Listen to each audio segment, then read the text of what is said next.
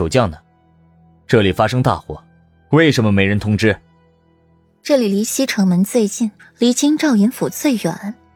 这里出发大火，西城守将是第一个发现的，可以最快的速度救火灭火。就是为什么西城门的将士一个都没有，偏偏是京兆尹来，光是跑腿的功夫就足以壮大这火势。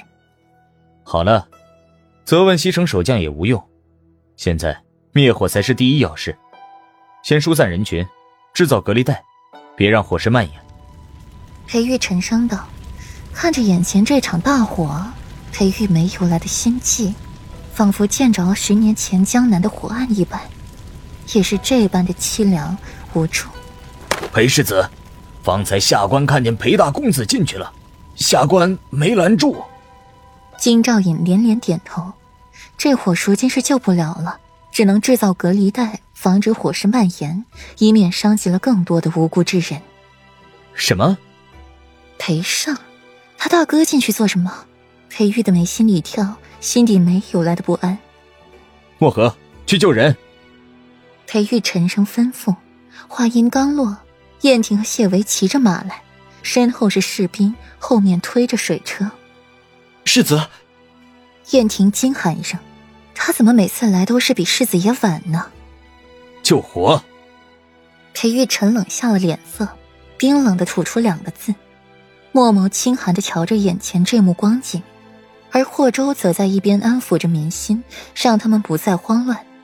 一场大火熄灭下来，天色已经彻底的黑下了。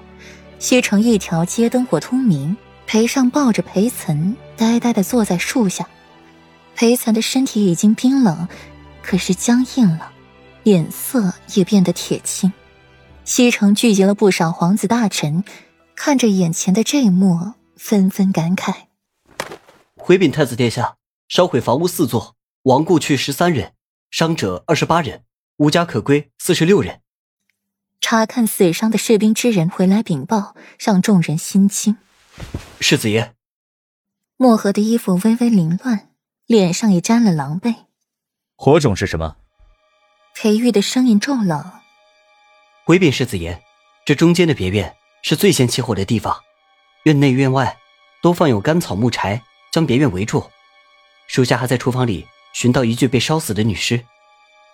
这不可能，火势不可能蔓延的这么快。”太子拧着眉，可对方是漠河，没有必要撒谎。太子看着墨河带出来的那具女尸，微微蹙眉：“这白色粉末是什么？”裴玉抿了抿唇，眼尖，在那具焦尸身上寻到了一些白粉。仵作听到声音过来查看，手指捻了捻，又放在了鼻尖问了问，瞳孔猛地睁大，慌忙跪下：“启禀世子殿下，此乃白绫。白绫在温度极高之时自动燃烧，想必是这女子身上沾了白磷。烧火之时温度过高，导致白磷自燃。”女子耐不住高温，便在地上打滚，意图扑灭火焰。哪知点燃柴火，在厨房烧火之时，院子里又有大量的木材干草，想必是有人把白磷投入其中，温度过高，使白磷自燃，所以这火势才会来势汹汹，控制不住。加上今日的风向，将白磷吹散，才导致四处宅子被烧。白磷被风吹散，落在了一些人的衣服上。易燃的东西上，再加之周围的温度极高，导致白磷自燃，这才引发了一场燎原大火。怪不得刚才有人逃出来了，还被烧死了，原来是这个原因。金兆尹感慨一句，触及到了裴玉冷漠的眼神，又低下了头。好事不出门，坏事传千里。顾阮刚得了西城的消息。又听见裴玉也在那儿，便坐不住了，带着温情就出来了。看着眼前的景象，心头一紧。夫君，顾阮加快了步伐走过去，看到眼前之景，心头像压着一块大石头一样，压得顾阮喘不过来气，心底升起了无数的恐慌。裴玉心头一紧，上前把顾阮拥进了怀里，拍着他的背脊，语气略带责怪。在府里等着为夫回来便是，出来做什么？我不放心。